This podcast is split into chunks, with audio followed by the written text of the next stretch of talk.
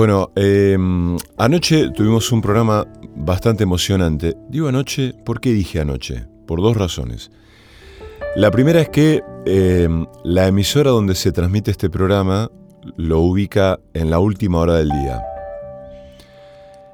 Y por otro lado, y aquí viene quizás la razón más importante, es que yo me imagino que mucha gente escucha este programa de noche, la gente que lo escucha en Spotify. Eh, seguramente no es así. Y hay gente que lo escucha cuando puede, con auriculares, mientras camina, mientras cocina, mientras lava los platos. El otro día pensaba que este formato, que a mí no deja de sorprenderme, por varias razones. Quizá la primera, la más honesta, sea por una dimensión generacional, de yo estar ahí un poco en el medio entre eh, digamos, la, gente que, que, no le interesan las redes, ni internet, ni tiene, ni tiene demasiado, demasiada experiencia en eso, y las generaciones digitales. Entonces, bueno, sí, me ocupo de que el programa se suba eh, con determinada calidad y en fin. Y pensaba, ¿en qué momento la gente escucha los podcasts? No este, sino en general, los que hay, que son un montón, cada vez más. Y mm, yo me di cuenta que escucho en tres momentos puntuales, pero muy puntuales. Uno cuando lavo los platos en mi casa, que me pongo un parlantito en una repisa de madera que está frente a mí, conecto mi celular al, parlante mediante Bluetooth y escucho el podcast por ahí. El otro momento es cuando limpio la casa que me llevo el parlantito conmigo según el ambiente en el que esté limpiando, voy trasladándome con el parlantito por la casa. Y el otro, quizás el más convencional o el que más practica mucha gente, es el de auriculares eh, caminando. Yo no salgo mucho a caminar, pero a veces sí. Y entonces ahí aprovecho y escucho este, algún podcast. Por eso dije el programa de anoche, etc. Fue muy emocionante porque mm, recibí un mensaje de Paz González Echeverry em, que me tiento a compartir acá, donde me habla de... Mm, elogia la, edición, ella usa una palabra que me, entusiasma, me gusta mucho, que es composición. Dice, me encantan las composiciones que haces eh, con la música, con los textos, con las historias, etc. Lo cual es muy hermoso porque la palabra composición usa, me parece muy, muy bello. Em, y además detectó una anticueca de Violeta Parra que pusimos luego de una de sus lecturas y a ella le emocionó porque Violeta Parra para ella es una gran referente, ¿no? De Chile. Así que eh, celebro cuando pasan ese tipo de cosas y se producen este tipo de encuentros, ¿no? Bueno, con Paz em, se produjo un encuentro hace ya bastante y seguimos tejiendo y dibujando cosas ahí en el aire. Em, descubrí otra cosa también en la faena de este programa y es que yo suelo hablar por largos lapsos de tiempo. Me pongo a hablar de algo, quiero hablar de algo que además incluye o no una lectura, y eso ocupa buena parte del tiempo físico del programa. Y ustedes saben que en la edición descubro que hay momentos de mucha mucho habla y momentos de mucha música, pero como si fueran eh, así todo medio junto, ¿no? Y hace poco hice un programa con otra lógica, que fue la de leer cosas más breves. Como manoteando a mano textos y poemas que me quedaron pendientes y cosas por el estilo. Y eso produjo una, una armonía entre voz y música. Y me, resultó quizá más interesante en ese sentido. Eh, bueno, nada, les quería compartir eso como una manera de, como una casi como una intimidad eh, de, la faena de este programa, ¿no? Que mucha gente yo sé que lo escucha de ese modo. Eh, ¿De qué modo? compartiendo una intimidad, ¿no? Como si acá compartiéramos una intimidad.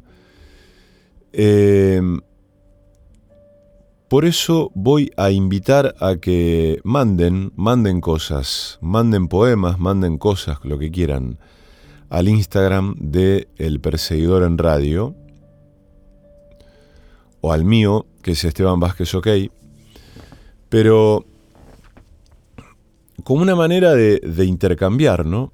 De estar alrededor de un fuego, pasándonos papelitos, cuadernos o pasándonos la guitarra.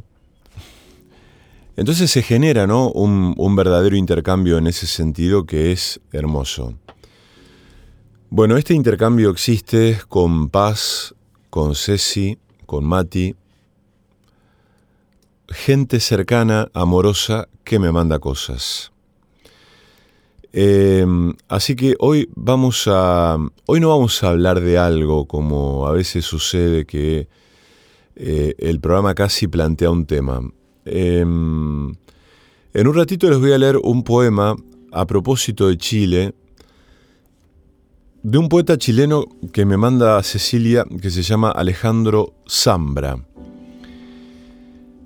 Eh, Creo yo, por la inminencia del mes de marzo, de eso sí ya hablamos, de la inminencia del mes de marzo, y saben que este poema les habla a aquellos que repitieron de grado. Y dice unas cosas hermosas.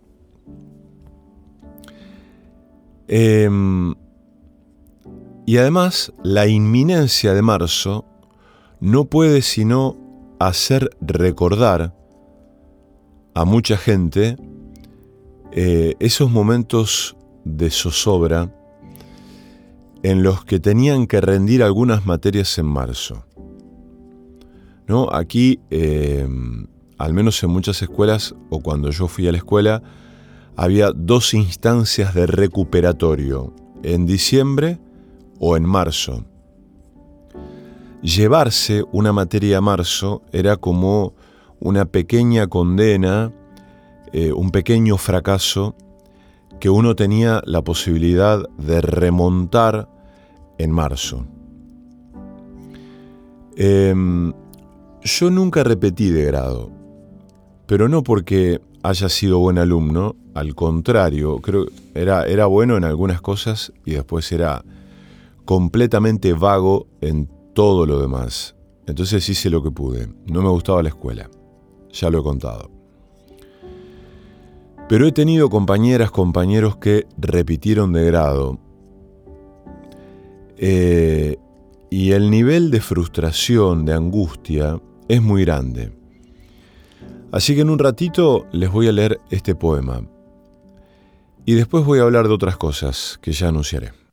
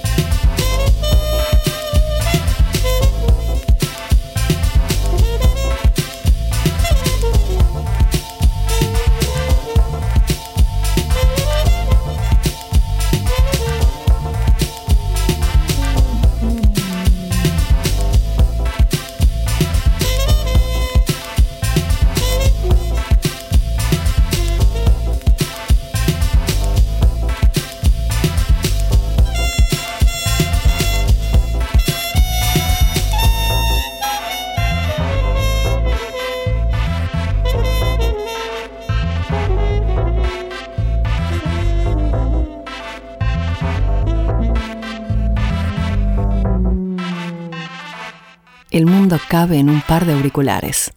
El perseguidor.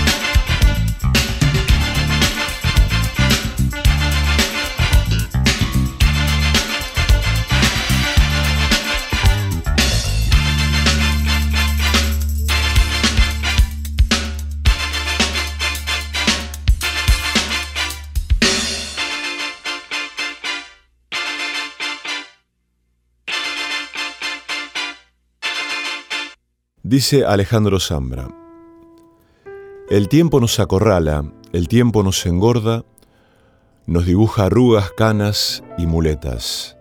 No podemos detenerlo, retrocederlo, adelantarlo. Y sin embargo, repetir de curso es de algún modo detener el tiempo, congelarlo, engañar momentáneamente al futuro, a la muerte.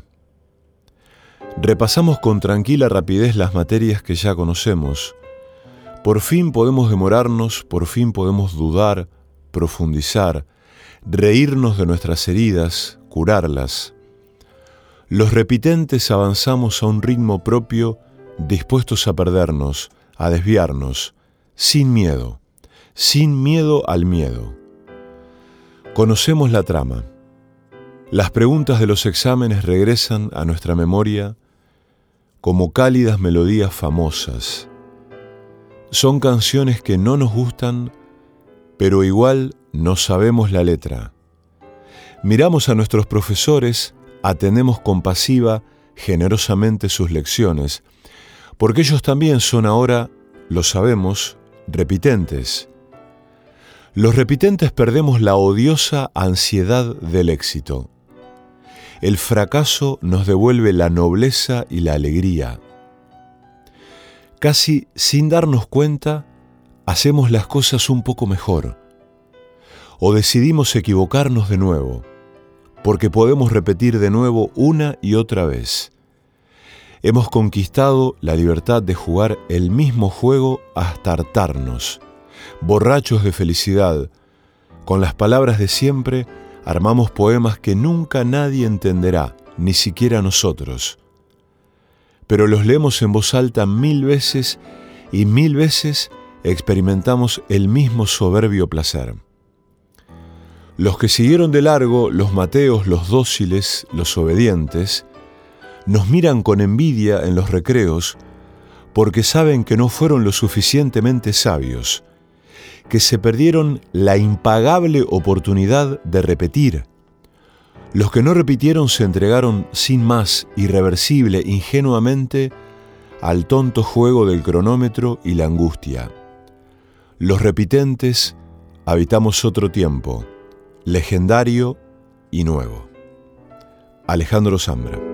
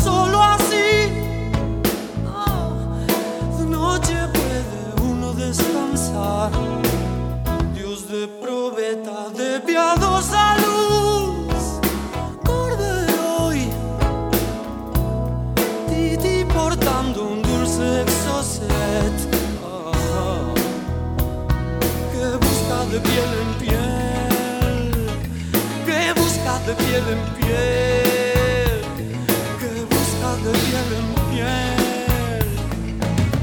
De las tribunas se puede regresar, tan solo hace falta ser de masa gris. Las aguas tienen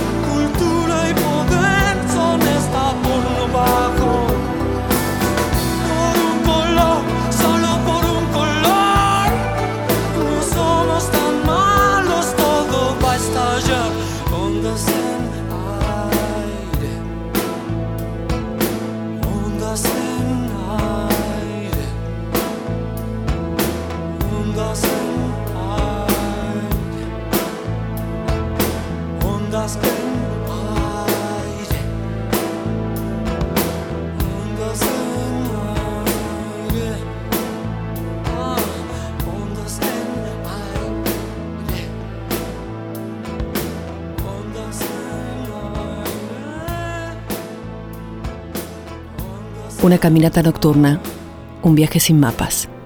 El perseguidor.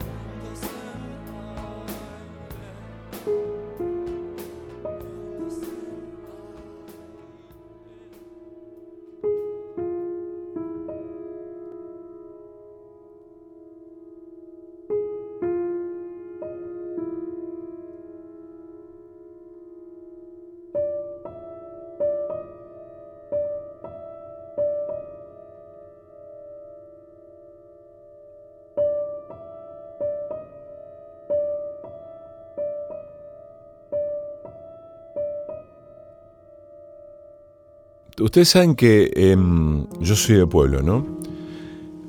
Y hay una, hay una frase que suena en casi todos los pueblos pequeños, probablemente del mundo, me atrevería a decir, y es la frase, acá nunca pasa nada, o en este pueblo nunca pasa nada, y así. A, a veces la frase viene acompañada por alguna expresión peyorativa, por ejemplo, este pueblo de mierda, o este tipo, ese tipo de cosas, ¿no? Em, en casi todos los pueblos hay algún medio de comunicación, algún diario, alguna radio, un canal de cable, un canal de televisión. Hay gente que desarrolla el periodismo, pero el periodismo desde el punto de vista de las noticias, ¿no? De lo, de lo que pasa. Y se siente compelida a contar esas noticias como una manera de informar a la población de lo que pasa. Históricamente, los medios de comunicación en los pueblos tuvieron una condición de servicio. Aún hoy, en algunos pueblitos del norte de la Argentina, es muy común escuchar en las radios de esos pueblos expresiones como eh, dice la Tota que a las dos menos cuarto lo va a esperar al Guille en el pie del cerro eh, para ir a, a sacar turno para tal cosa. Se cuenta con que el Guille escuche el mensaje que la Tota le manda de un pueblo a otro a través de una radio, en la que una conductora, un locutor que hacen de locutor a locutor, lee ese mensaje que alguien va a escuchar a unos kilómetros de distancia. No hay celular, no hay antenas, no hay señal o no hay dinero para un celular. Entonces ese sigue siendo, aún hoy, eh, un modo de comunicarse, ¿no? La radio como una forma del servicio. Lo cierto es que mm, como en los pueblos pocas veces pasa algo que valga la pena ser contado, uno puede frente a eso tomar por lo menos dos actitudes. Buscar las cosas que realmente hay para contar, porque obviamente hay, o detenerse solamente en los hechos eh, tristes que son noticia por su condición de violencia, de muerte, de oscuridad o de morbo. Yo hace, hace tiempo em, sigo eh, a través de redes sociales a varios medios que funcionan en mi, pueblo natal eh, y que todos coinciden en esta condición.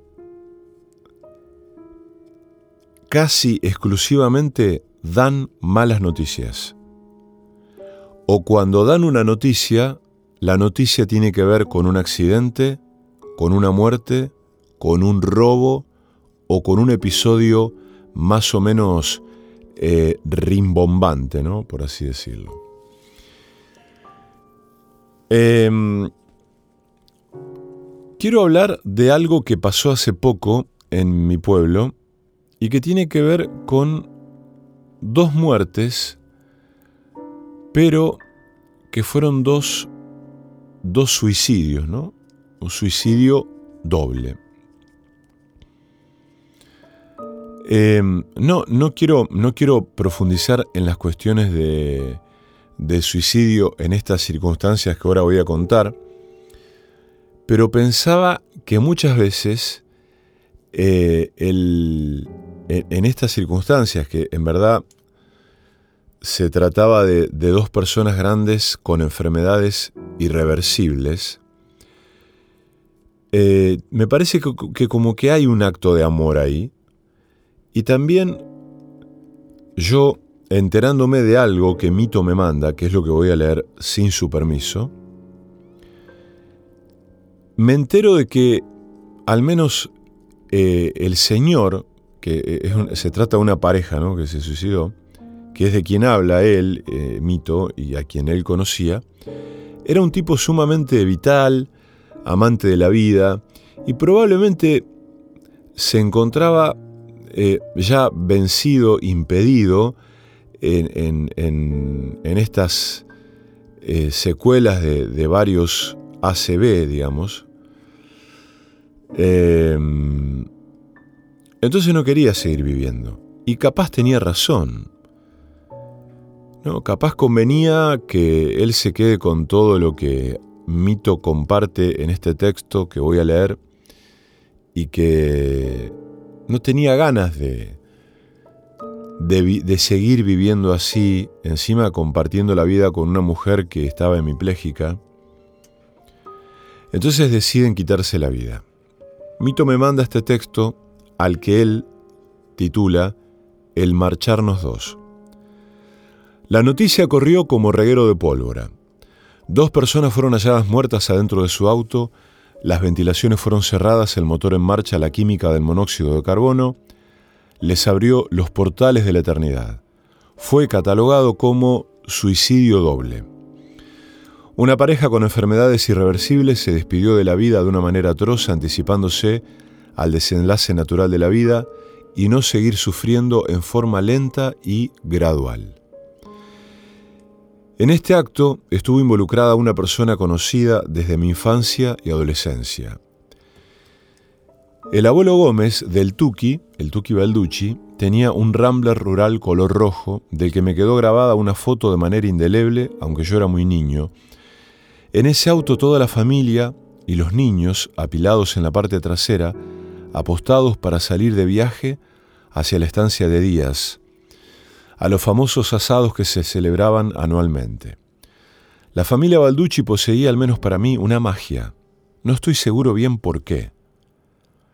Si porque mi padre era amigo del Cholo Balducci, padre del Tuki, y mi abuelo había construido la estación de servicio, y por eso en mi casa se hablaba muy bien de ellos, sin que me diera cuenta, o si los Balducci irradiaban algo que solo un niño lo podía capturar de la manera más pura. Lo mismo me había sucedido con el negro Polinori, y vaya casualidad, el negro era íntimo amigo de Santiago Balducci. Lo cierto es que Tuki era un joven de una biofilia, amor a la vida, que llamaba la atención. Pelo largo con rulos, pantalones jean ajustados Oxford, remera colorida, amante de la música. Lo he visto bailar frenéticamente solo por excelso placer de moverse al ritmo de la música, no para levantarse una mina ni cumplir con su novia o un simple ritual de fin de semana setentista. Un verdadero ser salido de Woodstock, de la cultura underground o la contracultura. Tuki era un amante de la música, había comprado una guitarra eléctrica al primer rockero cañaseño, Sol Phantom, Jorge Fantoni. Nunca aprendió a tocar bien la guitarra, ese guitarrón parecido al que ejecutaba George Harrison. Un día mágico subimos a su cuarto, donde su antro personal, a ver la guitarra con el amigo Justo Robea. Justo quería comprársela.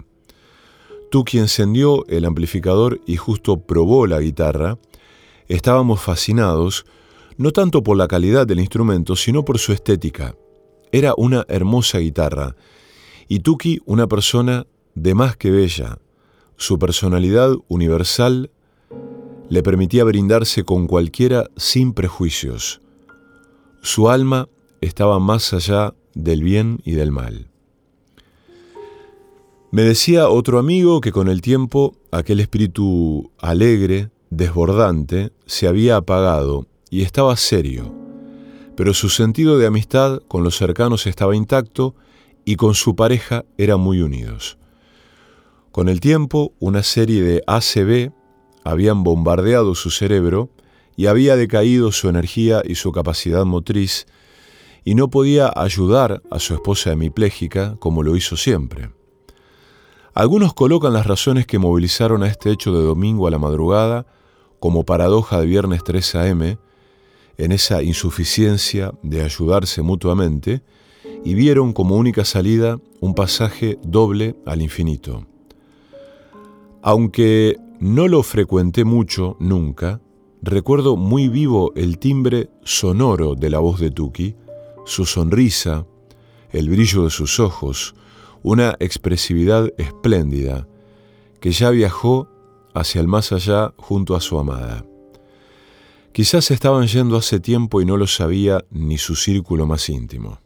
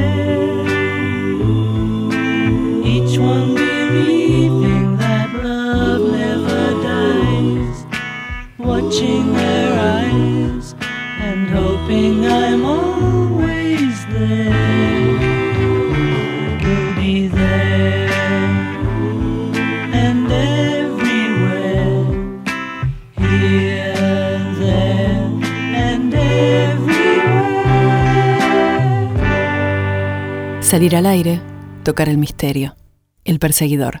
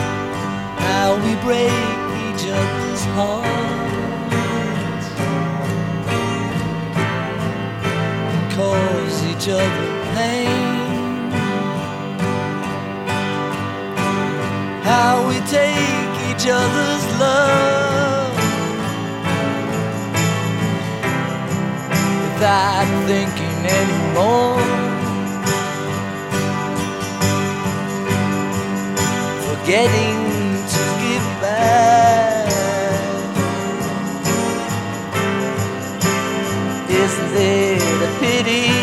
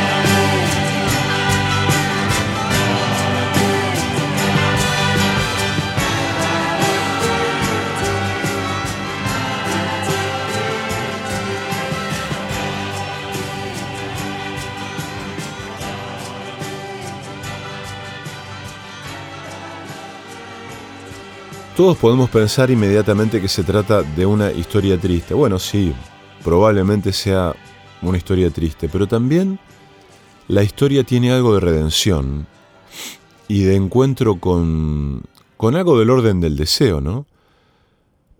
E- e- Es decir, em, no, yo no conocía, no conozco a esta persona, a estas personas que se quitaron la vida de esta manera, y mm, no puedo sino reparar en el relato de mi amigo Mito que me manda este texto que yo leí, repito, sin su consentimiento. Pero no me pesa, ¿no? Meterme en esa intimidad porque al fin y al cabo es una manera de leer un episodio, un evento, que todo el pueblo leyó desde ese típico amarillismo sensacionalista de los pueblos. ¿Viste lo que pasó? Y de hecho el texto empieza así, la noticia este, se esparció como reguero de pólvora, ¿no? Y es un poco el goce de los pueblos, el chisme, el puterío. Em, y el texto habla de él, del Tuki Balducci. Yo conozco algunos Balducci, pero son dos o tres familias, entonces no conozco a este señor que se quitó la vida junto con su compañera. Pero les voy a leer, para terminar, un poema de Marguerite Orsenar que mm, yo me imaginé en la voz de esta mujer. Porque Mito dedica este texto, obviamente, a la persona a quien, él, a quien él conocía, ¿no? que es este, este señor Balducci. Habla de la familia, de los lazos, de las vacaciones. Pero no sé quién, eh, quién es la mujer. No, no, no sé su nombre, no sé, no sé quién es. Y yo me imaginé que ella le diría a él, Nunca sabrás que tu alma viaja dulcemente refugiada en el fondo de mi corazón. Y que nada, ni el tiempo, ni la edad, ni otros amores impedirá que hayas existido. Ahora la belleza del mundo toma tu rostro, se alimenta de tu dulzura y se engalana con tu claridad. El lago pensativo, al fondo del paisaje, me vuelve a hablar de tu serenidad. Los caminos que seguiste hoy me señalan el mío. Aunque jamás sabrás que te llevo conmigo como una lámpara de oro para alumbrarme el camino, ni que tu voz aún traspasa mi alma, suave antorcha tus rayos, dulce hoguera tu espíritu. Aún vives un poco porque yo te sobrevivo.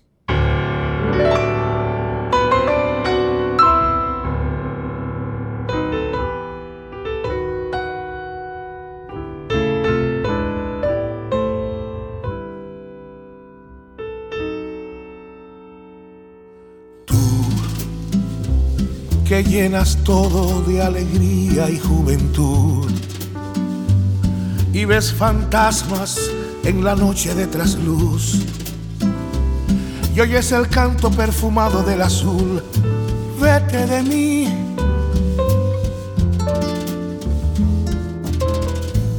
No te detengas a mirar las ramas muertas del rosal que se marchitan sin dar flor. Mira el paisaje del amor, que es la razón para soñar y amar. Yo, que ya he luchado contra toda la maldad, tengo las manos tan deshechas de apretar que ni te puedo sujetar. Vete de mí.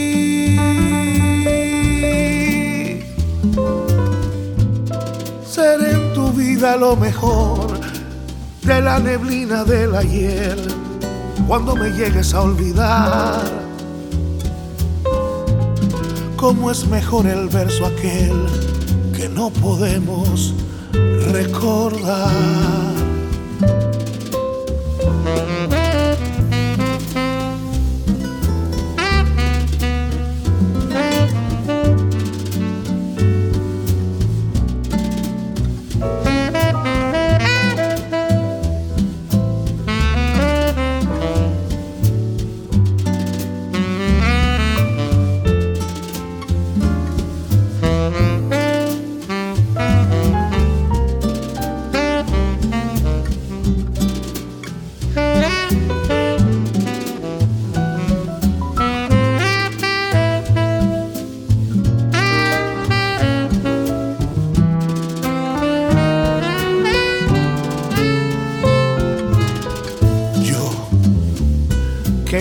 Luchado contra toda la maldad.